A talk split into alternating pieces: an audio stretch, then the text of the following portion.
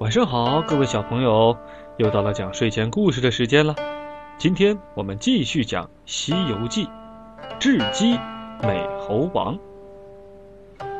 话说黄袍怪把猪八戒和沙和尚打得七零八落，猪八戒差点就想回高老庄不干了。这时候幸好白龙马劝他来找孙悟空帮忙，猪八戒无奈驾云呐来到了花果山。只见这花果山上云雾缭绕，鸟语花香，就如仙山一般。而孙悟空呢，正坐在高大的宝座上，一边享用着仙果仙酒，一边指挥群猴操练兵法。孙悟空假装不认识猪八戒，命令猴兵把猪八戒捆起来，要好好教训他一顿。猪八戒慌了，赶紧跟孙悟空道歉。呃，猴哥，猴哥，看在师傅有难的份上，你就饶了我这次吧。孙悟空一听说师傅有难，赶紧给八戒松了绑，问他到底怎么回事。猪八戒说了波月洞黄袍怪抢走师傅，又把师傅变成老虎的事儿，还故意激怒孙悟空说：“哎，猴哥，我告诉你，那黄袍怪说他不怕你，还要剥你的皮，抽你的筋儿呢。”孙悟空听说黄袍怪竟然敢侮辱他，气得直嚷嚷。他脱下美猴王的衣服，拉起猪八戒离开花果山。两个人腾云驾雾，要赶去波月洞救师傅。他们来到波月洞的时候，黄袍怪正在宝象国的王宫里呢。孙悟空挥起金箍棒打进波月洞，把这小妖们全都给打死了。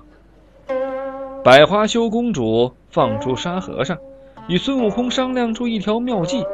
让猪八戒和沙和尚到宝象国把黄袍怪引来，孙悟空让公主躲起来，自己呢摇身一变变成公主的模样，坐在洞里等候黄袍怪回来。猪八戒和沙和尚来到宝象国王宫外，高声喊：“黄袍怪，快出来送死！”黄袍怪赶紧跑出皇宫，跟他们打斗起来。他们是边打边退，一直把黄袍怪引到波月洞外，然后逃走了。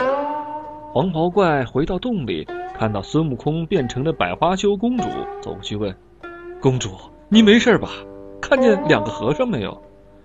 公主说：“猪八戒救走了沙和尚，吓死我了。”说着捂着心口说：“心口疼。”黄袍怪从嘴里吐出一颗金丹，要给公主治病。孙悟空接过金丹，一口吞进肚里，现出本相，说：“呆妖怪，你看我是谁？”黄袍怪不知道公主是孙悟空变的，惊讶地说：“呃，哎呀，公主，你怎么变成这副嘴脸了？”孙悟空说：“我就是齐天大圣孙悟空，快交出我师傅！”说完，抡起金箍棒打向黄袍怪。黄袍怪自知不是对手，慌忙化成一股烟逃跑了。孙悟空一个筋斗翻到天宫，请玉帝帮忙查找黄袍怪的下落。四大天王奉玉帝的命令，查出原来是二十八星宿当中的魁星奎木狼私自下凡，变成了黄袍怪。孙悟空得知了黄袍怪的来历，跟其他二十七星宿下界，从水潭里抓住了奎木狼，带回天宫。孙悟空呢，也赶回了波月洞。跟猪八戒和沙和尚一起把百花羞公主送回宝象国，公主向国王说明了真相，国王很感激孙悟空，赶紧从笼子里放出了老虎。孙悟空见师傅受这般苦楚，忍不住流下泪来，他往老虎身上吹了口仙气，唐僧又变回了原来的模样。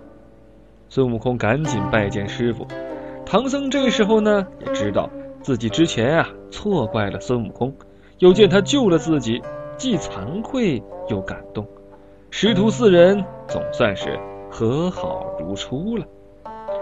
好了，小朋友，至今美猴王的故事就是这样了。那今天的两个问题是：孙悟空怎么骗走了黄袍怪的金丹呢？黄袍怪又是谁变的呢？睡觉之前好好想想这两个问题的答案吧。好了，如果你还想知道唐僧师徒四人后面经历了什么，又或者是想听到更多的童话绘本故事，欢迎你关注我们或者订阅我们的专辑《名城的睡前故事屋》。我们在这里等着你。